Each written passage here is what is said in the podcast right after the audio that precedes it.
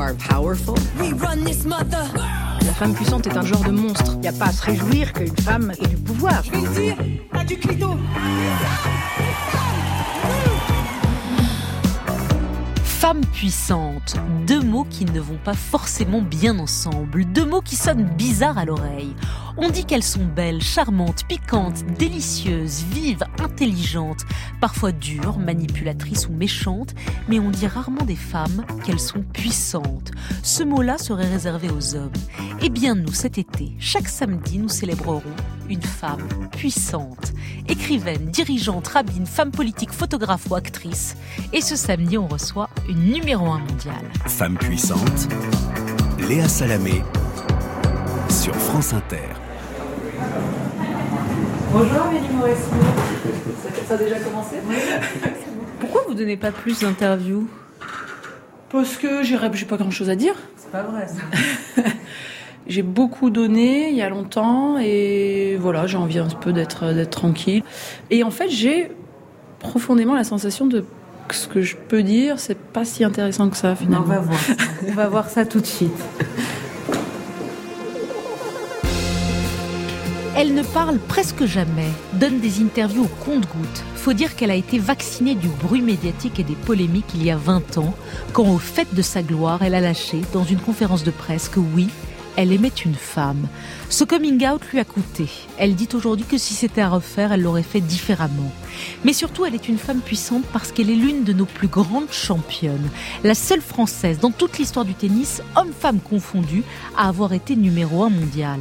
La première femme aussi à avoir entraîné des hommes, Andy Murray ou Lucas Pouille. Elle nous a reçus dans une petite salle de Roland Garros en plein tournoi. En vrai, elle est grande, féminine et souriante et elle parle d'une voix douce. Amélie Mauresmo est notre invitée. Amélie Mauresmo, si je vous dis que vous êtes une femme puissante, vous me répondez quoi? J'en doute. Non, je, je- en tout cas, je me vois pas comme ça. Je peux euh, éventuellement comprendre euh, ce- pourquoi vous, vous, vous me dites ça, mais euh, dans mon quotidien, dans ma vie, c'est pas du tout ce que je ressens. Pourquoi je vous dis ça alors? Eh ben, j'imagine, voilà, euh, coming out, euh, déjà il y a une vingtaine d'années, euh, donc une forme de, de- de personnalité qui s'affirme, et puis aussi sportivement, pendant allez, de 99 à 2009, des résultats que hommes et femmes confondus en France, on n'a pas eu. J'allais vous dire, très on longtemps. peut écouter Du tennis avec une formidable saison pour Amélie Mauresmo, qui est la première française à devenir numéro un mondial. La défaite de Lindsay Davenport lui a ouvert les portes de la 2004. gloire. Dans les allées de Roland Garros, Amélie Mauresmo n'avait sans doute jamais offert un tel sourire. Rayonnante, cet après-midi, la Française a effectué ses premiers pas de numéro 1 mondial. Vos premiers pas de numéro 1 2004, mondial. ouais. Ça date. Vous, hein. vous Ouais. êtes la seule française, homme-femme confondus, vous le disiez, à avoir été numéro 1 mondial. Exactement, depuis euh, Suzanne Lenglen et les mousquetaires euh, à l'époque, donc dans l'ère open, effectivement. C'était une énorme, une immense fierté. Forcément, ça veut dire quelque chose, même si c'est que euh, dans le tennis. Donc voilà, il y a tout un... Mais c'est pas que dans le tennis, justement. C'est-à-dire même quelqu'un qui qui n'aime pas forcément le tennis a été touché qu'une française. Il y a quelque chose de patriotique aussi que ça touche. Certainement, ouais, certainement. Et puis, par la suite, entraîner Andy Murray, enfin, il y, a- il y a eu beaucoup de symboles, je pense, très très forts pour l'avancée des femmes aussi. euh, C'est ce que j'allais vous dire. L'autre numéro un, vous êtes donc numéro un mondial, la Mhm. seule, et vous êtes la première française à avoir entraîné des hommes. Mhm. Andy Murray, puis ensuite euh, Lucas Pouille aujourd'hui. Vous aimez bien être numéro un, être la première à défoncer les portes, à casser les codes? Oui, je peux pas dire que ça me déplaît. Forcément, c'est, euh, je le recherche pas parce que pour le coup, euh, que ce soit Andy ou, ou Lucas, ils sont venus me chercher. En faisant ça, en l'acceptant, eux en me demandant et moi en l'acceptant, on n'a presque pas le droit à l'erreur. Et on est dans une obligation de résultat. Donc voilà, j'y mets euh, toute ma détermination. On va parler de vous comme entraîneuse dans un instant, mais d'abord, le fait d'avoir été numéro un mondial, c'était il y a Mhm, 15 ans, ouais. est-ce que ça donne une force particulière? Est-ce que ça donne une puissance particulière? Ça donne une crédibilité dans son sport qui dépasse, euh, pour une femme, qui dépasse justement le cadre du genre. Et hommes-femmes confondus, aujourd'hui, dans le tennis en France, peut-être même dans le sport, il y a une légitimité, une crédibilité qui est, euh, qui est indéniable. C'est-à-dire, vous avez l'impression que Vous vous faites plus respecter, pas tant que femme, Je- mais comme, en tant que sportive, je pense. que championne. Ouais, je pense assez naturellement que hum, ma parole, en tout cas ce que je dis, c'est quand même écouté et éventuellement euh, suivi. euh, euh, je ne détiens pas forcément la vérité pour le coup, mais en tout cas, je suis entendue, je pense. Est-ce qu'une femme puissante peut perdre? Et je dirais même, est-ce qu'une femme puissante doit perdre? Ça arrive de toute façon, donc euh, forcément, surtout dans le sport, mais ça, hum, je dirais que ça rend la victoire encore plus belle. Parce que, en fait, vous n'avez pas été championne immédiatement. Au début, vous avez galéré. J'ai mis beaucoup de temps. Oui, vous avez galéré. Et vous dites, j'ai compris que ce qui me bloquait avant, c'était la menace de la défaite. Mm. Je n'arrivais pas à l'accepter, c'était presque une honte. Mhm. C'est drôle de ressortir ça parce que e- effectivement, euh, je suis très loin de tout ça maintenant puisque je suis dans l'après. Mais sur le moment, effectivement, c'est euh, une sensation de pas avoir le droit de perdre, une sensation qu'avec euh, le talent que je pouvais avoir, euh, ce que j'avais mis en place autour de moi comme structure, j'avais pas le droit de perdre et j'avais honte de, et notamment ici à Roland Garros. Donc, euh, il a fallu apprendre à perdre Mm. mais apprendre à perdre pour gagner, pas à la française finalement quelque part où euh, nous on est très, euh, je trouve qu'en tant que sportif, on est très ancré dans une société où on n'a pas forcément le droit de gagner, pas forcément le droit de réussir. Enfin, c'est très complexe ce que Vous avez ce sur quoi on doit lutter euh, au quotidien dans notre Les Français dans pas les collectif. Il y a une espèce de truc comme ça qui se joue dans l'inconscient et dès l'enfance. Je pense que c'est des petites vous l'aviez, graines ça qui sont. Moi, je l'avais, donc j'ai lutté vraiment contre ça toute ma carrière. pour devenir américaine un peu dans la tête, c'est-à-dire Oui, je, je pas veux vraiment, gagner pour mais- gagner. ouais. J'assume Et, la le- gagne. et la défaite n'a plus de conséquences, en tout cas ne crée plus cette honte qui peut vous, vous déstabiliser totalement, vous paralyser. Vous pensez que ça, si on élargit ce que vous dites à, à la société Mhm. française en général, c'est ce qui empêche les gens de réussir parce qu'aux États-Unis, l'échec est accepté. On gagne, on perd et on, se, et on se relève. En France, faut soit gagner mais pas trop. Et si on perd, euh, c'est difficile de se relever. C'est trop simple là, euh, voilà, en quelques minutes, de dire effectivement ça, ça peut s'appliquer à la société en général. Je crois que on doit travailler là-dessus, ouais, et au-delà du sport évidemment. Je crois qu'on a une, une vision des choses à améliorer, et c'est tous et toutes. Enfin moi la première, je veux dire, je crois qu'il faut qu'on arrive à inculquer autre chose euh, aux générations suivantes et aux gens qu'on côtoie même au quotidien. En tant que mère, par exemple, parce que vous avez deux enfants, est-ce que vous tolérez qu'ils ne soient pas dans un esprit de compétition de vouloir gagner Alors ils sont très petits là. Ils sont tout ont, petits, euh, mais euh, ils ont deux et trois ans et demi, donc c'est c'est. Mais oui, oui, je je le tolère, bien sûr. Enfin, je le tolère. C'est même pas que je le tolère, c'est euh, c'est naturel. pour Mais moi. vous pensez que vous les Mais pousserez? Je crois pas. Je ne sais pas en fait. Je vous dis tout ça, ça c'est de, c'est de la théorie, c'est ce que je vous dis. Et puis après, on a beaucoup de choses qui reviennent. euh, je pense de quand on éduque ses enfants sur aussi des choses ancrées en nous, des, des choses qui ressortent. Donc il faut arriver à conscientiser un peu tout ça et à se dire euh, comment je veux être, qu'est-ce que je veux leur apporter, qu'est-ce que vers où je veux les guider pour qu'après ils puissent euh, ils puissent s'envoler. Mais c'est c'est Mais c'est a très un très compliqué. Mais Oui, c'est très compliqué. Mais s'il y en a un des deux qui a un potentiel, vous le pousserez à être excellent dans son domaine, à viser l'excellence, à accepter de gagner? Euh, J'espère. Si c'est l'envie profonde, oui, évidemment. Mais je les forcerai pas s'il n'y a pas ce, ce- cette espèce de feu quand même de flamme. Vous aimeriez qu'il soit sportif? Je, je m'en fiche un peu, je crois. J'ai- J'aimerais qu'ils fassent du sport, pas forcément au très haut niveau, parce que je pense que c'est une super école de la vie. Je pense que le sport petit apporte aussi, euh, même à l'école, même pour les acquisitions de lecture, d'écriture, de plein de choses, c'est hyper important. La coordination euh, de son corps avec l'esprit, je crois beaucoup à la, à la- au lien entre les deux. Vous pensez qu'on est meilleur en mathématiques quand on est quand on fait Bah, presque, oui. Ouais. Je, je, je pense que il y a une forme de, de, de conscience de soi et derrière de facilité pour acquérir des choses, de facilité d'acquisition euh, de tout. Mais bon, j'ai pas. Ça, c'est vraiment mon côté très instinctif par rapport à tout ça qui parle. Je sais pas, il y a peut-être des études là-dessus. Et c'est une façon aussi de socialement. euh, le sport, c'est voilà, ça permet de, faire des rencontres, de s'intégrer dans des groupes, euh, etc. Donc c'est top. Je demande à chaque femme puissante que j'interviewe un C'est objet. C'est très étrange. Oui, hein, c'est très étrange de dire. puissante. C'est très étrange à le dire et Ah oui, c'est bah, très je- étrange la réception à chaque fois que je le dis Ah oui, de chacune des femmes, comme si l'idée de puissance n'irait pas avec la, la femme.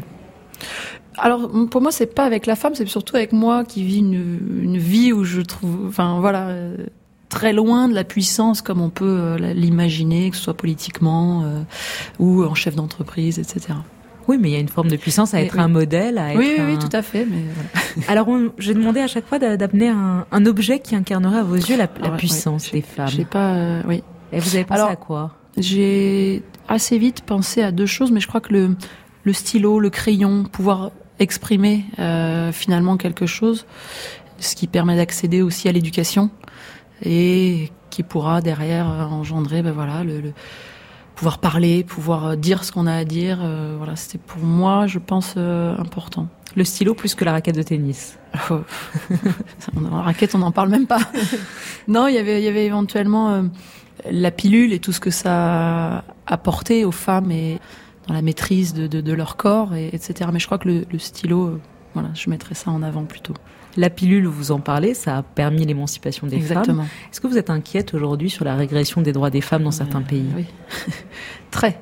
C'est assez effrayant en fait euh, de voir que toutes ces femmes qui ont lutté pour euh, pour faire avancer les droits des femmes, pour euh, l'émancipation, et de voir aujourd'hui qu'en presque un claquement de doigts, dans certains endroits, on est reparti euh, des années, des années en arrière. C'est euh, et ça finalement presque euh, en toute impunité d'une certaine façon. Donc non, ça fait ça fait assez peur. Alors on vous a demandé, comme à toutes les femmes, de choisir une chanson qui incarne, selon vous, les femmes puissantes. J'avais oublié la dernière partie qui incarne les femmes puissantes. Ah, c'était une chanson en général Oui, c'était juste une bah chanson. Alors, une chanson euh, en général. Vous allez peut-être vous moquer de moi parce qu'elle incarne pour le coup pas du tout les femmes puissantes, mais pourquoi pas C'est euh, très d'actualité, hein, Shallow, euh, Lady Gaga, Bradley Cooper, très fleur bleue. Euh... Ah oui ouais. Ah oui, je vais me moquer de vous. Ouais, voilà, je le savais. C'est vrai. C'est vrai que la ça, du coup, ça répond pas du tout à la, à la question. Et alors pourquoi ce, ce, cette chanson Parce que vous mais êtes très fleur pourrait... bleue. Mais oui, allez-y, faites un lien. J'essaye, mais là c'est un peu tiré par les cheveux quand même. Et je suis assez fleur bleue, ouais, pour ces trucs-là. J'aime bien. Euh, ouais, vous pleurez, visuel, euh, vous pleurez facilement dans les avec. films oui, oui, romantiques. Je peux, ouais, je peux, ouais, ouais. Ça me pose pas de problème. Ouais. Vous aimez bien Lady Gaga? J'aime bien, j'aime bien euh, depuis peu. Je trouvais que c'était euh, un personnage très euh, trop extravagant pour moi, qui allait trop loin dans les choses, j'arrivais pas à comprendre. Et il y a eu ce documentaire, comme quoi quand on découvre aussi les gens d'une autre façon sur euh, sur Netflix, je sais pas si on a le droit, qui la montrait très différemment et où finalement on comprenait beaucoup mieux son côté artiste et tout, tout est pensé. Pour moi, là, je revenais sur euh, l'excellence numéro un mondiale. Qu'est-ce que qu'est-ce qu'elle recherche, pourquoi elle fait ça, pourquoi elle fait ça dans tous les domaines, la mode, les chansons, l'écriture, la musique, etc. Pour moi, ça a été très intéressant. Vous dites, euh, elle allait trop loin au début. C'est marrant. Oui, parce, parce que je que, comprenais pas. Oui, c'est ce que j'allais vous dire. Et vous, vous, dans vos réponses, dans votre manière d'être, vous êtes extrêmement pondéré. Chaque Ouais. mot est pesé. Est-ce que parfois, Toujours, toujours, toujours, vous pétez jamais les plombs? Très rarement. C'est Vous très laissez rare. jamais vos passions parler, euh, dépasser la raison? C'est très rare, c'est vrai. Je réfléchis, euh, ouais, avant de parler. Souvent, je pèse les mots, je réfléchis pourquoi, comment la situation, etc. même en amour, vous n'avez jamais fait un acte un peu fou? Des actes fous, oui, mais, mais euh, pas euh, parler dans des situations un peu euh, extrêmes. Je parle pas forcément d'amour. Non, j'essaye toujours de, de redescendre. Bien sûr, en amour, on fait des choses, on fait des choses dingues et heureusement. Mais là, je parle surtout sur les choses plus négatives, impulsives, sur une- un énervement, une Vous n'allez colère. pas le conflit, vous n'allez pas Je, au conflit. je sais, je fuis le conflit. Je déteste ça. Chaque mot est pesé, quoi.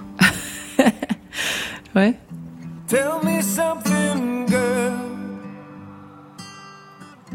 Are you happy in this modern world? Or do you need more? Is there something else you're searching for? I'm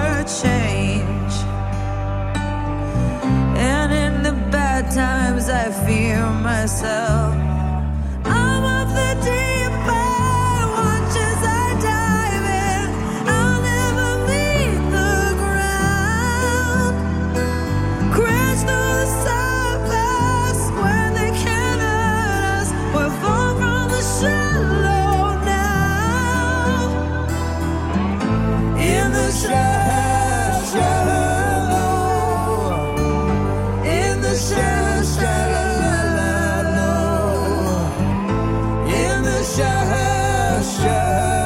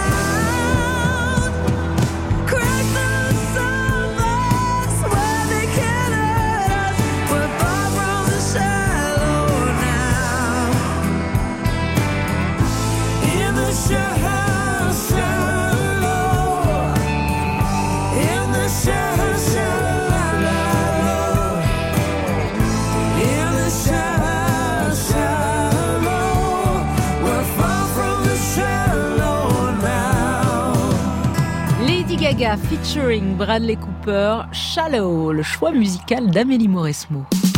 Femme puissante sur France Inter. Amélie Mauresmo. Alors là, on est dans une petite salle euh, qu'on a privatisée dans les, dans les coulisses de Roland Garros. On fait une interview, c'est quoi? C'est une salle de presse là? Il y a des, il y a Alors des là, chaises une salle vides. de presse improvisée, je pense, parce que le centre de presse, c'est pas du tout ici habituellement. Vous savez qu'il y a eu des, des- des travaux euh, dans le stade de Roland Mhm. Garros. Voilà, donc c'est là que viennent les joueurs à la fin des matchs, euh, généralement, Voilà. ou avant le début du tournoi, pour raconter un peu toujours les mêmes choses. Et est-ce qu'on est loin de, du, du, du cours Suzanne Langlaine? On est un peu loin, oui, on est presque à l'autre bout du stade. Vous avez déjà vous entendu avez- la voix de Suzanne Langlaine? Non. Il n'y a qu'une archive, qu'une seule dans l'INA qu'on a retrouvée. Je pense Ah, qu'elle doit je dater des années curieuse, 30. alors. Écoutez sa voix. Alors, elle, elle raconte, on ne sait pas à qui, un journaliste, mais on- qui n'est pas identifié.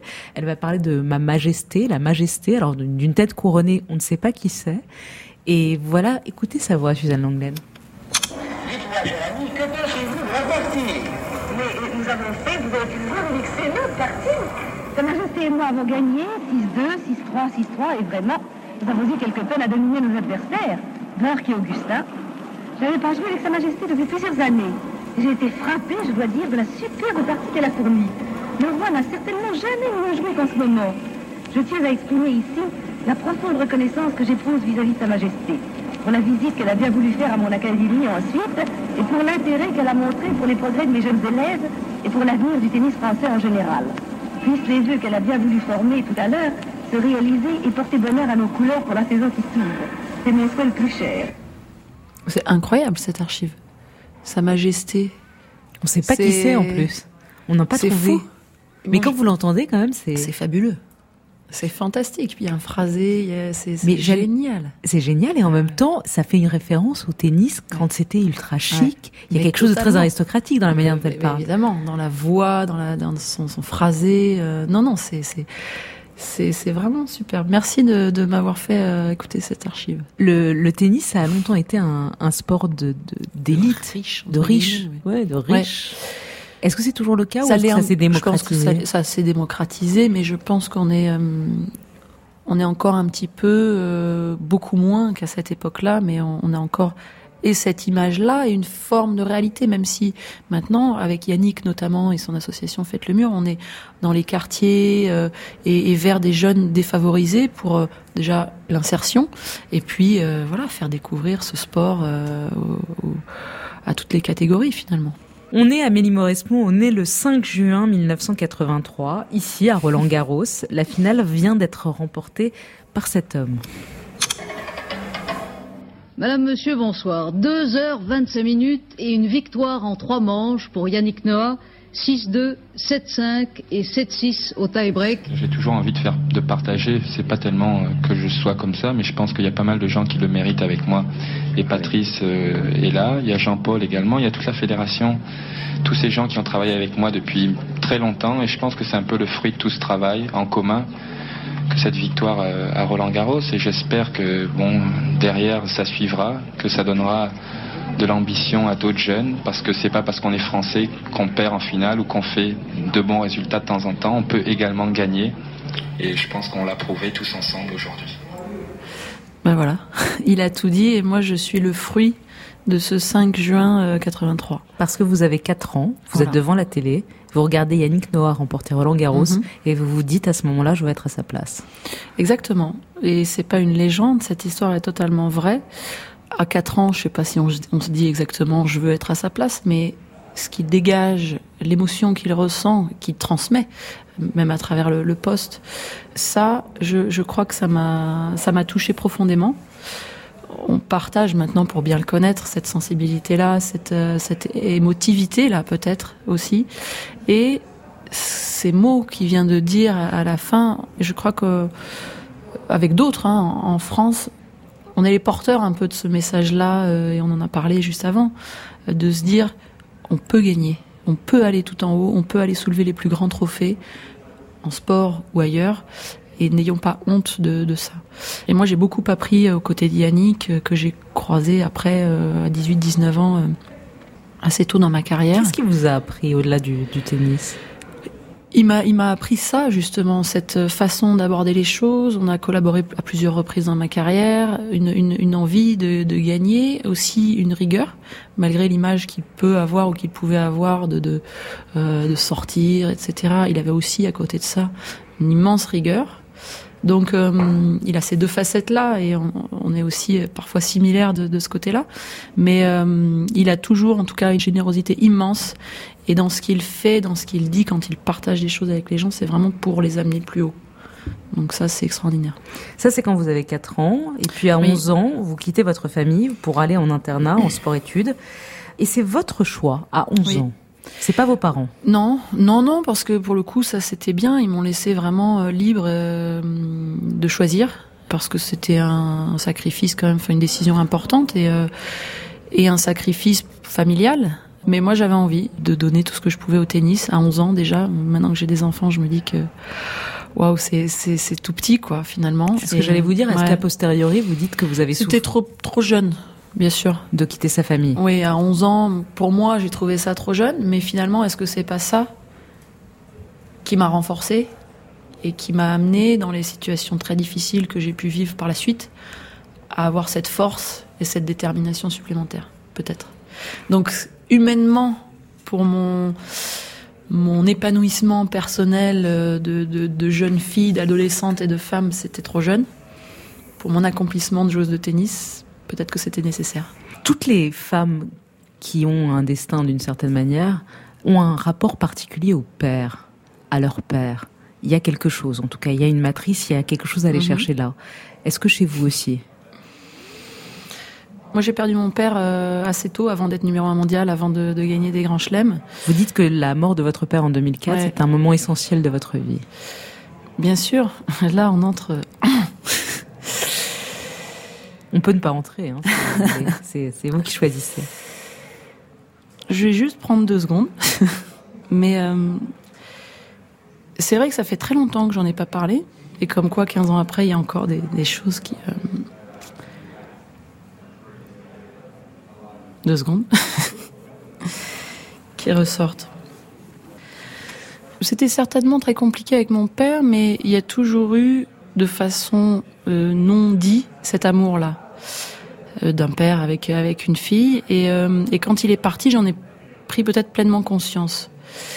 Et sa disparition a joué un rôle énorme. On prend, on grandit d'un coup, forcément. On prend conscience de beaucoup beaucoup de choses. Et puis on joue plus, enfin dans ce que je faisais, c'était jouer au tennis. On joue plus de la même façon. On va plus loin. Ouais, bien sûr, ça a été. euh, voilà, un événement dans ma vie effectivement très très marquant et dans ma carrière aussi. de C'est-à-dire fait. que vous, faites un lien entre parce qu'il est mort quelques mois peut- avant que vous ouais. deveniez euh, numéro un ouais. mondial. Il est, il, est, il est mort en mars 2004 et je suis devenue euh, numéro un mondial en septembre 2004. Et, euh, Comme si et- ça vous avait poussé. Ouais, c'est pas anodin, c'est certainement pas anodin. Et euh, deux ans plus tard, j'ai gagné les grands chelems et, et voilà. Donc euh, c'est une épreuve de vie. Donc ça vous renforce aussi dans, dans ce que vous faites, dans le sport ou dans votre métier, à mon avis en général. Je vais vous faire sourire maintenant. Ouais, c'est vrai, ça va, ça va aller mieux. C'est vrai que vous chantez tout le temps? Souvent. Un peu moins maintenant parce que je suis un peu plus fatiguée avec les enfants, mais euh, j'aime bien. ouais, Et alors bien. vous chantez quoi, Alors, je chante quoi? Je vais pas vous chanter Ah, là, un si. truc. Non, non, non, c'est pas possible. Non, ça, c'est sûr que c'est pas possible. Mais euh, non, je chante un peu tout, tout ce qu'on entend à la radio. euh, J'aime bien, je retiens assez facilement. Donc, euh, je mets la radio et puis euh, voilà, en voiture ou quoi, ou à la maison, euh, ça part quoi. Texas, pourquoi pas?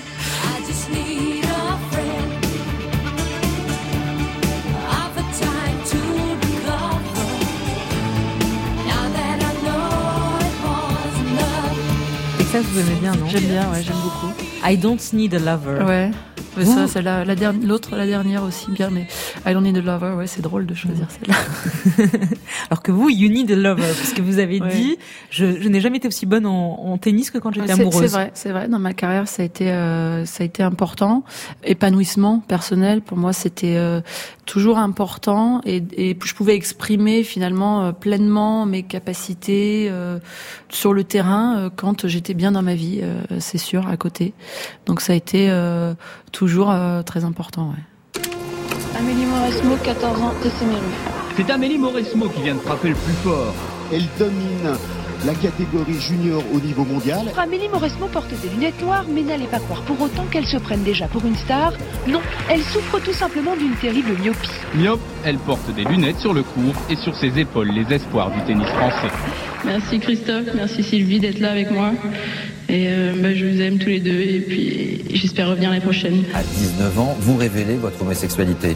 Euh, ça a été une période euh, Mouvementée. mouvementée, on va dire. C'était mouvementé, oui. La numéro 1 mondiale est désormais française, c'est Amélie Mauresmo. La première française à devenir numéro un mondial. Amélie Mauresmo n'avait sans doute jamais offert un tel sourire. Numéro 1 mondial de tennis euh, pour la deuxième fois de sa carrière. Amélie Mauresmo qui savoure euh, évidemment sa bonne fortune. Si je vous ai tous réunis ici, c'est euh, comme vous l'imaginiez probablement déjà pour vous annoncer la fin de ma carrière. Ça va être dur là. Si tout cela était à refaire, cette aventure, le tennis, les efforts, les coups reçus, est-ce que vous referiez exactement la même chose? Je crois que je re-signerais, ouais. Quand le tennis s'arrête, quand on, la, la carrière professionnelle s'arrête, est-ce que c'est vertigineux? Alors pour moi, pas du tout. Pourquoi? Je, je pense parce que j'étais prête, parce que je l'ai décidé, parce que c'est pas mon corps ou qui a pris la décision pour moi. Je l'ai décidé, j'en avais marre en fait. Donc du coup, c'est beaucoup plus simple d'arrêter. Pour moi, ça a été un soulagement. Et je suis très heureuse que ça se soit passé de cette façon-là. Ça faisait Vous quelques décidez mois. souvent hein, dans la vie. Oui, bah, j'ai Vous cette prenez vous-même chance-là, les ouais. décisions. Je sais pas si c'est une chance ou si c'est un caractère aussi. Il y a, il y a peut-être un peu des deux. Mais en tout cas, ça a été euh, un grand soulagement. J'avais l'impression de plus pouvoir accomplir euh, mes rêves, à savoir aller gagner des, un ou plusieurs autres grands chelems. Donc pour moi, ça m'intéressait plus. Ça m'intéressait plus. J'ai pris euh, quelques mois de réflexion et j'ai dit stop. Presque du jour au lendemain. Et j'ai jamais regretté. Jamais. Non. À aucun moment. D'ailleurs, vous avez jamais fait de revenez-y Ah euh, comme d'autres euh, joueurs ou joueuses qui, euh, s'arrêtent et qui reviennent après en disant je vais, je, vais- Ouais. je vais gagner Roland Garros. Non, ça, c'était pas moi. Et, et encore une fois, je, le soulagement que j'ai ressenti à ce moment-là me- m'a tout de suite montré que c'était la bonne décision.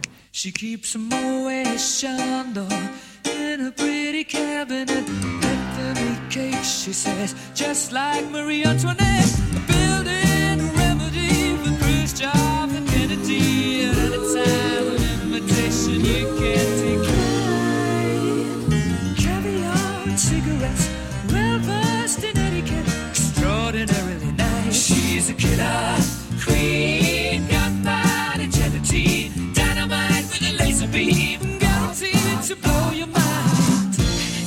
Ooh, recommended at the price, insatiable appetite. Wanna try?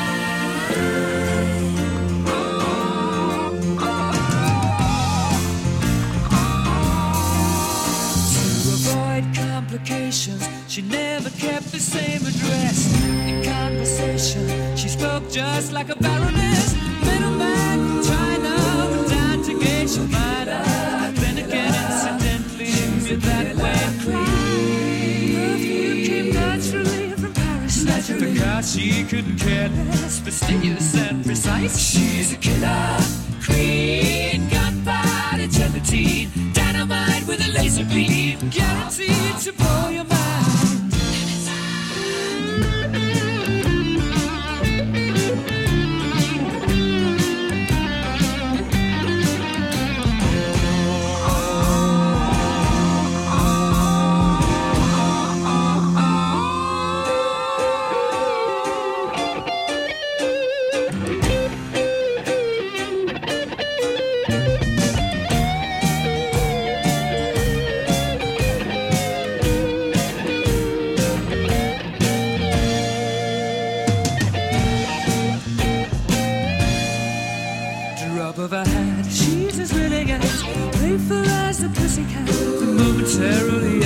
you're temporarily out of That's absolutely right.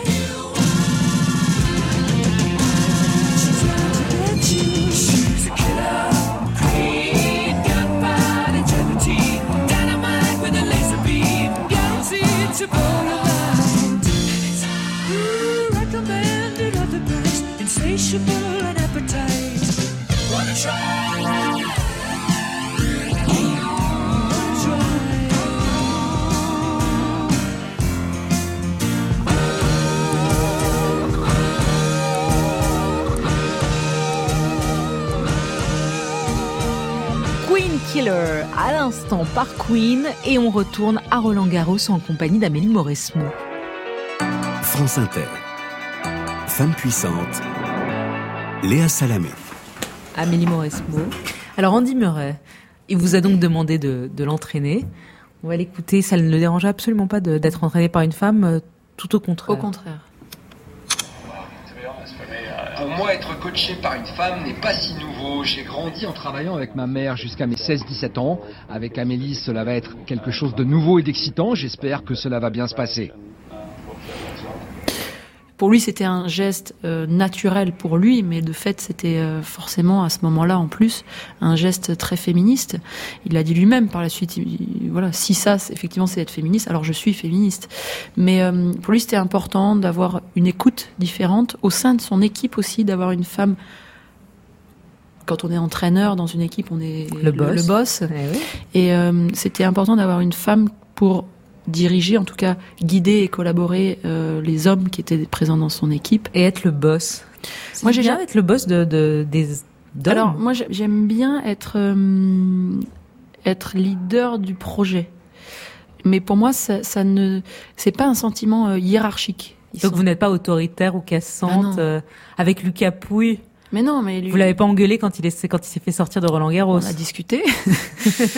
Mais moi, je crois pas que j'engueule. Je, je dis les choses.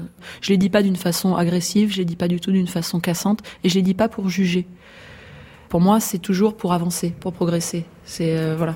Mais est-ce que vous avez entendu des remarques euh, désagréables, sexistes quand vous avez en- entraîné euh, Andy Murray Je pense ou- qu'Andy en a entendu beaucoup plus que moi parce qu'en face, on n'osait peut-être pas forcément me le dire, mais je, je sais que lui a dit, a entendu des choses assez euh, violentes. Comme ça- quoi Je crois que il a reçu un message d'un joueur ou d'un autre entraîneur ou je sais pas. Bah, la prochaine fois, t'as qu'à aussi demander à un chien de t'entraîner ou un truc comme ça. Ah, c'est intéressant. C'est violent. Ah oui, d'accord. C'est très très violent. Il me l'a pas dit tout de suite. Il me l'a dit plusieurs mois, voire même un an ou deux après.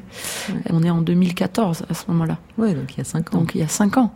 Donc ça montre à quel point euh, la société, à ce moment-là, cinq ans plus tard, on est, on a bien avancé quand même. Ah, vous diriez, c'est ce que Oui. j'allais vous demander. Oui. Est-ce que le tennis reste un sport machiste ou est-ce qu'il y a des avancées? Ça avance, ça reste, je pense, un, un sport machiste, mais on a quand même avancé. Le sport en général a avancé, pas seulement le tennis. Mais grâce à, à des gars comme lui qui ont fait avancer les choses plus que moi. De vous avoir choisi. En bien fait. sûr. C'est lui qui a fait le geste. Euh, le, le mouvement MeToo Balance ton port est pas tellement euh, venu dans le milieu sportif. Et pourtant, on peut imaginer qu'il y a des relations toxiques euh, entre entraîneurs hommes et, et petites jeunes qui commencent le sport. Vous en connaissez, vous? Moi, j'en connais de, de l'époque, bah, d'un cas euh, malheureusement connu euh, d'Isabelle de Mongeau euh, avec euh, l'entraîneur de l'époque, euh, Régis de Camaret, qui est d'ailleurs maintenant en prison, ou je sais pas s'il y est encore, mais il a été condamné. Donc, je, je crois que bah, le sport, euh, c'est le reflet de toute façon de la société. Donc, on peut imaginer effectivement qu'il y a aussi malheureusement ce, ce genre d'abus euh, dans, no- dans, dans le sport en général. Et plus largement, vous en avez pensé quoi de ce mouvement-là euh, qui a tout balayé euh, comme ça pendant quelques semaines, quelques mois? Vous avez trouvé Ah, que mais c'était nécessaire? Je pense Ou que ça allait trop loin? Forcément, quand il y a des avancées, on peut souvent considérer que ça va trop loin. Mais en fait, quand on regarde un peu historiquement toutes les avancées, il faut presque aller trop loin pour revenir après à quelque chose de plus, euh, de plus cohérent. Ça a changé quelque il y en a eu quelques-uns qui, qui ont dû euh, avoir chaud aux fesses, qui ça ont dû avoir- mot C'est ça. mais, euh, Et ça, c'est mais- bien de mais faire peur C'était nécessaire. En même temps, ça, ça, c'était effrayant aussi de voir euh, le nombre de femmes qui prenaient la parole, qui disaient leur histoire. Qui... Ça vous a surprise le nombre? Ah ouais. Bah oui. Vous soupçonniez pas que Bah, je- enfin, on peut pas soupçonner. Enfin, je crois que c'est. Moi, je suis peut-être un peu naïve, hein, mais euh, on peut pas soupçonner ça. Enfin, autant. Mais c'était une prise de conscience justement. C'était. C'est pour ça que je dis que c'était nécessaire. Parce que là, on s'est dit quand même. euh, Ah oui. Ah ouais, c'est autant que ça. Ça touche euh, vraiment. euh, certaines femmes ont eu peur que ça déclenche une guerre des sexes entre mes femmes, Non, moi, j'ai pas eu ce. un esprit revanchard. un- Non, parce que je crois que les hommes, euh, attention, je crois qu'il faut, ils sont conscients aussi des choses. Donc il y a pas, euh, faut pas faire les femmes d'un côté, les hommes de l'autre. Je crois qu'on n'en est pas du tout là, mais en revanche, il faut faire avancer les, les mentalités. Les compétitions sportives féminines suscitent toujours moins d'intérêt que celles des hommes. On entend toujours quand on dit la finale de Roland Garros, on précise pas, mais on pense aux hommes. Mm. Ça change pas, ça. hein. On pense Non. toujours à un Federer Nadal. Est-ce ou que c'est euh, les médias qui doivent euh, avancer là-dessus? Est-ce qu'ils doivent me- mettre le, le sport euh, féminin un peu plus en avant? C'est ça le problème aussi, non? C'est pas Même que si ça avance, mais- mais je crois que ça avance. On a la Coupe du Monde de, de, de foot féminine. La coupe- on est obligé de préciser la coupe. Mais euh, je crois que c'est en train d'avancer, mais ça avance tout doucement. Hmm. Tout doucement. Le football, justement, les championnes de France. J'ai interviewé il y a quelques jours Amandine Henry, la, la capitaine de, de de Lyon. l'équipe de France. Écoutez ce qu'elle dit sur le fait qu'elle gagne clairement beaucoup moins que Kylian Mbappé. Est-ce que vous gagnez 10 fois, 100 fois, 1000 fois moins que Kylian Mbappé, par exemple? Oui, je pense qu'on gagne 100 fois moins que lui. Mais on est très heureuse comme ça. On cherche, on joue pas pour l'argent. Après, je pense que si on demande à des joueuses qui jouaient euh, 20 ans en arrière, elles auraient aimé être à notre place. Donc on n'est pas à plein loin de là. Après, j'espère que le foot féminin évoluera dans ce sens aussi. Elle devrait gagner autant que Kylian Mbappé ou au fond, vous comprenez que elle C'est gagne très moins. difficile cette question parce que nous, on a beaucoup de chance dans le tennis parce qu'on a la parité et qu'on s'est battu pour ça il y a justement euh, une quinzaine d'années. Donc aujourd'hui, la numéro 8 mondiale gagne la même chose que le, le numéro 8 mondial. Oui, dans ses résultats, en grand chelem notamment, celui qui fait quart ou le, le vainqueur va gagner la même chose que Mhm. la vainqueur. En revanche, sur les, les publicités, ça c'est autre chose, mais c'est aussi la loi de l'offre et de la, de la Oui, demande. c'est la loi du marché. Donc si vous vendez, si vous êtes plus Exactement. vendeur, ça vous l'acceptez. Ça, ça, mais bien sûr, c'est logique. Mais en revanche, sur, euh, sur le terrain, c'est la même chose. On a beaucoup parlé et écrit quand vous jouiez sur votre physique. Et je vous regarde, là, il n'y a pas l'image, mais moi j'ai- la femme en face de moi. Et vous êtes Oui, je- extrêmement féminine et pas du tout, euh, pas tellement musclée. Je crois qu'il y a, il y a eu un truc qui m'a fait beaucoup de mal, ce sont les guignols. Et puis forcément, une femme en train de faire du sport, bah oui, elle est moins féminine, euh, les cheveux, la transpiration, euh, les muscles qui sont forcément un peu plus saillants dans l'effort. Donc voilà, mais je pense que les guignols, finalement, la marionnette a fait énormément de mal et euh, dans, Vous dans, dites- dans l'imaginaire en fait. Vous dites on ne sait pas représenter à quel point ça a été dur Ouais. pour moi. Ouais. Mais c'est vrai. Bah parce que je crois que quand on touche, en plus pour un sportif, une sportive, quand on touche à son corps, c'est très important. La représentation qu'on s'en fait, le- ce que les gens pensent, on est, on est. Enfin, moi, j'étais quand même très sensible à ça. Et qu'est-ce qui vous a violenté? Il y a eu les guignols et il y a eu la fameuse phrase terrible de I- Martina Exact. J'avais, j'avais même oublié, mais effectivement. l'aviez ça m'a- oublié? Non, je l'ai pas oublié. Ça mais m'étonne parce que vous pas dites le- dans une interview, je ne lui pardonnerai jamais ce qu'elle a Oui, dit. alors c'est pas que je l'ai oublié, mais c'est que là, en fait, en en parlant, ça me revient en même temps. Mais ce qui me vient en premier, c'est plutôt la dit- marionnette. Ah oui. Et- oui. Et elle a dit, pour ceux qui l'auraient loupé, Ouais. c'était il y a, il y a Ben, il y a quelques 20 ans. années, il y a 20 ans, j'ai joué face à la moitié d'un homme. Exactement. Et, euh, Et ça, vous avez dit, je ne lui pardonnerai jamais. Non, parce que euh, toute jeune qu'elle était, et on peut mettre ça aussi sur le compte un peu de, de, de dire n'importe quoi quand on est jeune, je crois que c'est, c'est, c'est quelque chose qui touche profondément. Moi, j'avais 19 ans aussi, donc j'étais pas si vieille, et ça vous marque, ouais. Oui, ça m'a beaucoup marqué. On est 20 ans plus tard, donc les choses, euh, voilà, c'est- s'estompent forcément.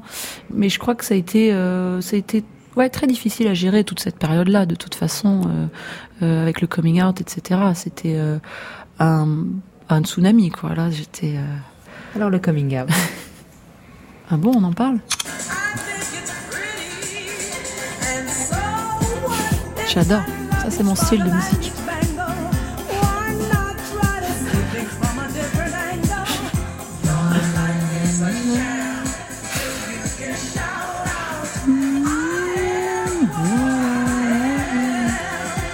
Vous avez chantonné. Un tout petit peu. Vous avez chantonné, Gloria Gaynor, c'est efficace. Très doucement. Mais euh, oui, I am what I am, c'était un peu ça. C'était euh, à l'époque une façon de très naïve sur le moment de, de, de, de dire voilà, voilà, voilà, voilà ma vie, voilà ce qu'il en est. Vous avez 19 jugement. ans et vous le Ouais. sortiez dans une conférence Ouais. de presse en Australie, c'est Oui, ça c'est ça. Vous aviez prévu de le dire ou c'est sorti Pas du tout.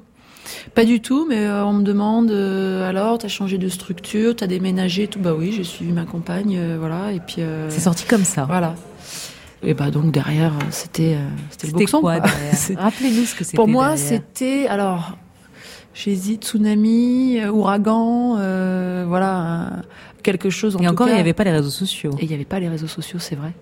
Mais un déferlement auquel j'étais pas préparée du tout. Un, mélange de violence et de, et de soutien, d'agression et de soutien. C'était très étrange. C'était euh, bah, unique à ce moment-là. euh, Vous étiez une des premières. Ouais, Et d'ailleurs, depuis, il y en a pas beaucoup Non. qui ont fait leur Non. coming out, comme on dit. Bah, remarque, quand ils voyaient ça, je les comprends. non, mais je plaisante parce que je, je pense que c'est c'est nécessaire, mais à vivre, c'était pas très agréable. C'était très compliqué, quoi. Très, très compliqué. euh, ouais, mais c'était tabou, surtout. En vous fait- dites, si c'était à refaire, j'aurais fait autrement. Ah oui. Ah ouais? Alors, je regrette pas de l'avoir fait. C'est ça qui est assez paradoxal parce que je pense que derrière, je, il y a eu deux ans difficiles pour euh, comprendre un peu les médias, les tenants, les aboutissants, quel genre d'exposition je veux avoir ou pas avoir, euh, etc. Ce qui explique aussi, je pense aujourd'hui, le fait que je sois très discrète et très secrète peut-être euh, dans les médias et que là on se voit, c'est c'est très rare. J'ai été assez échaudée, ouais. Assez échaudée. Il faut dire les choses, Amélie Mauresmo, c'est que vous refusez beaucoup, beaucoup d'interviews depuis des années. Euh, Quasiment ga- tout. Ouais, quasiment tout. Et c'est vrai que quand j'ai préparé l'interview, je me suis dit, elle veut pas parler, elle veut pas reparler de son coming out. Et d'ailleurs, quand on vous repose la question, j'a- j'avais peur de de tomber à côté si je vous en Ah oui parlais. En même temps, je me voyais pas ne pas vous en parler parce que c'est aussi ça Bien qui sûr. a fait votre Bien sûr. votre renommée aussi. Non, pour moi, c'est il y a aucun problème là-dessus. Euh, en carrière, c'est vrai que j'avais envie qu'on se concentre plus sur la joueuse de tennis que j'étais, sur les résultats que j'avais, que sur le fait que des années auparavant j'avais fait mon coming out. Donc ça, pour moi, c'était important. Euh, maintenant, euh, voilà, je vais avoir 40 ans cette année. Je sais, avec le recul, l'importance que ça a eu dans l'œil du public. Et pour beaucoup de jeunes filles, et pour de jeunes beaucoup de gens. jeunes filles. J'ai encore des gens aujourd'hui qui viennent me voir en me disant mais ça a été, vous m'avez sauvé, euh, je- voilà, c'était fantastique, etc. Sur le moment, j'étais pas capable d'entendre ça. Euh, Et aujourd'hui? bah aujourd'hui oui, je le prends. euh, je suis toujours surprise d'une certaine façon, mais je le prends. euh, je, je, je prends quoi. On prend, on prend tout ce que tout ce qui a pu apporter aux gens, c'est fantastique. Et pour autant, vous auriez pu euh, vous mobiliser plus pour Ouais. ces causes-là. Et vous ne le faites pas Non. depuis 10 ou 15 ans pour euh, l'homosexualité, mais au-delà pour la PMA, puisque vous avez eu des enfants euh, par la PMA. Non Euh, ça, je parle pas de mes enfants. euh, enfin, pardon. je parle pas de, Oui. de, de la façon. Je suis d'ailleurs, je vais revenir là-dessus Alors. parce que je suis d'ailleurs toujours étonnée qu'on demande à quelqu'un comment il a fait ses enfants. C'est pas la première fois que j'entends à mon égard ce genre de phrase ou de question. Et je me dis, mais quand même, c'est fou, quoi. Est-ce qu'on demande aux gens, qu'est-ce que, alors, euh, vous avez du mal, enfin, je veux dire, un couple Mais vous avez tout à fait raison. C'était dans la cuisine, sur la, enfin, Vous avez tout à fait raison. Ouais, merci. je, suis très contente. je retire cette, cette- parce que c'est vrai que j'ai comme j'ai préétabli le fait que vous l'aviez fait par PMA et peut-être pas puisque vous n'en avez jamais jamais répondu. Donc je ne vais même pas vous demander comment vous avez fait. Eh ben, c'est en tout cas, vous avez deux enfants. Mais euh, il y a un sujet d'actualité, Mais en revanche, c'est là où je voulais en venir. Et il y a un sujet sur l'extension de la PMA. Et là, on entend d'autres femmes être le porte-drapeau de ça. Et vous, vous Peu non. importe. Oui, Peu alors, importe la sexualité euh, Je crois et- que la dernière euh, interview chez euh, Laurent Delahousse, d'ailleurs, on en a parlé, mais ça fait déjà. Oh non, c'était l'année l'année dernière au moment euh, Sur France euh, 2, où j'ai clairement dit qu'effectivement, il me semblait euh, naturel et normal que toutes les femmes puissent avoir accès à la à la PMA. Mais c'est vrai que peut-être je suis pas encore prête à, à être effectivement euh, le porte-parole parmi d'autres. hein, vous l'avez dit, il y a d'autres personnes qui se qui se mobilisent. Je sais pas. Je je je le dis, je le répète. Les apparitions médiatiques, je suis assez euh, assez méfiante et assez échaudée. Mais sur- c'est dû à ça. C'est si vous avez commencé. Je crois. Et pourtant, quand je vous ai dit bonjour, la première phrase que vous avez dit, ça m'a surpris, si, si je peux me permettre.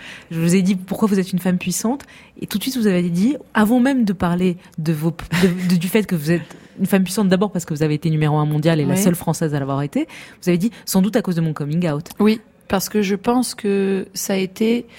Alors j'aurais pu dire mon coming out et le fait après carrière, première femme à entraîner Andy Murray. Et voilà, je crois que je casse des codes, des barrières, des choses. Et ça, c'est presque plus important que le fait que j'ai été numéro un mondial de tennis. Je, je suis, c'est ce que je pense. Hmm. C'est ce que je pense. Écoutez ce témoignage d'une femme qui a eu recours à la PMA pour faire ses enfants.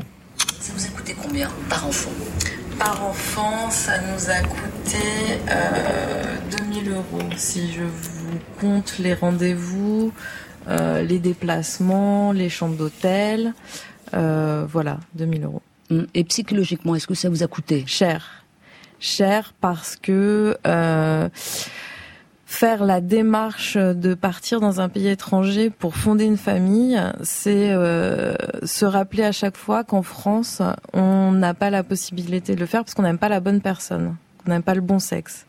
Donc évidemment que c'est une chance, on a fondé une famille, on a des beaux enfants, c'est génial, mais euh, à côté de ça, on a quand même la sensation que euh, qu'on n'est pas euh, reconnu dans son pays, qu'on voilà, c'est toujours un petit peu euh, le verre à moitié plein, à moitié vide en fait quand on va en Belgique et quand on rentre avec euh, avec les enfants. Propos recueillis par Pascal Clark. Qu'est-ce que ça vous évoque ce témoignage?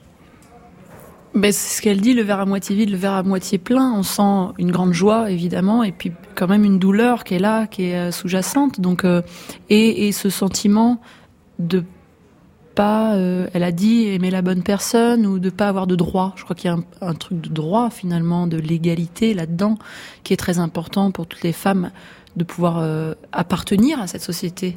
Est-ce qu'il y a un sentiment, du coup, de ben non, je suis pas assez bien ou je suis, enfin, je suis moins bien que les autres, euh, voilà. Donc, donc je crois que ça c'est c'est c'est important. En plus, souvent, toutes celles que je connais, les femmes qui ont recours à la PMA, c'est souvent des parcours quand même assez euh, assez compliqués. Donc il y a un souhait vraiment profond. Donc euh, voilà. Donc vous Je crois souhaitez que, Emmanuel Macron, euh, oui, je pense que ça va aller. Je pense que ça va le faire, oui. J'ai juste une question. Vous parlez de votre discrétion et c'est vrai. Euh, sauf sur votre compte Instagram, où j'ai pu voir, et ça m'a surpris pour quelqu'un d'aussi discret, les visages de vos On les enfants. voit Mais Peut-être sur la dernière. voit J'ai un peu, j'ai un peu appuyé trop vite. Voilà, sont d'ailleurs très, très mignons.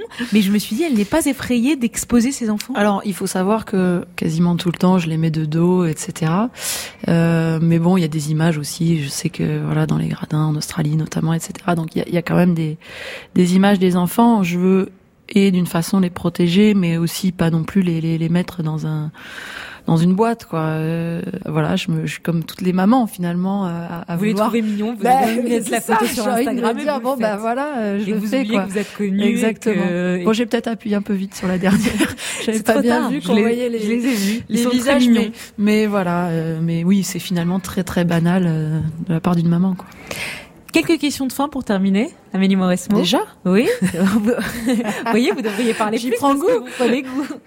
Vous êtes plutôt Björn Borg ou John McEnroe? McEnroe. Pourquoi? Plus fou, plus plus d'âme, plus de. Il se passe des trucs, quoi. Plus d'émotions. Si ce n'était pas le tennis, vous auriez fait quoi de votre vie? Je crois que j'aurais fait des études. Ingénieur, mon père, mon grand-père, mon oncle, mon frère. Donc peut-être euh, j'aurais pas été très, très original de ce point de vue-là. Si vous étiez un homme pendant 24 heures, vous feriez quoi? Oh, oh là là. Je sais pas. Je ferais pipi debout. Votre plus grand regret?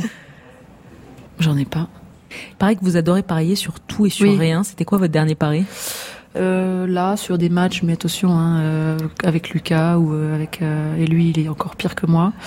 Pendant un entraînement, on va parier sur un- ce qui va toucher la balle ou pas. euh. Vous gagnez souvent? Je suis positive pour l'instant. Je, suis- je suis dans les plus. Vous êtes au-dessus, mais vous n'êtes pas encore la numéro un mondiale du pari. Non, loin de là.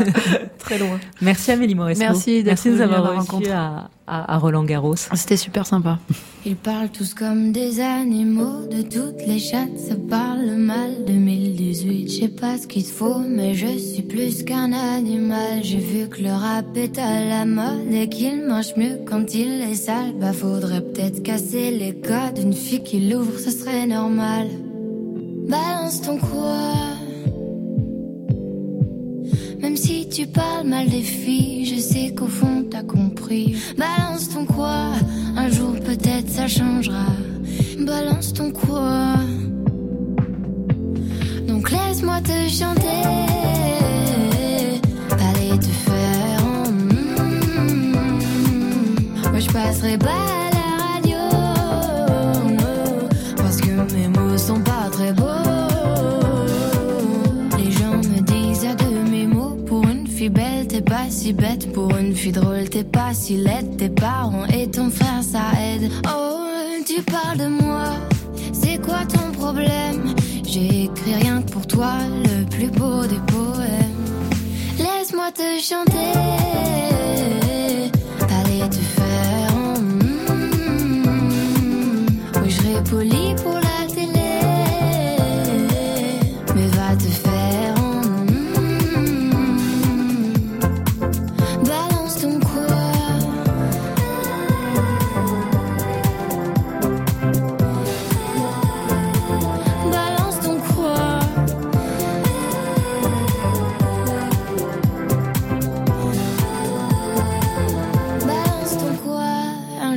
Peut-être ça changera. Y a plus de respect dans la rue. Tu sais très bien quand t'abuses. Balance ton quoi? Balance ton quoi? Laisse-moi te chanter. Allez te faire. en mm. Moi je passerai pas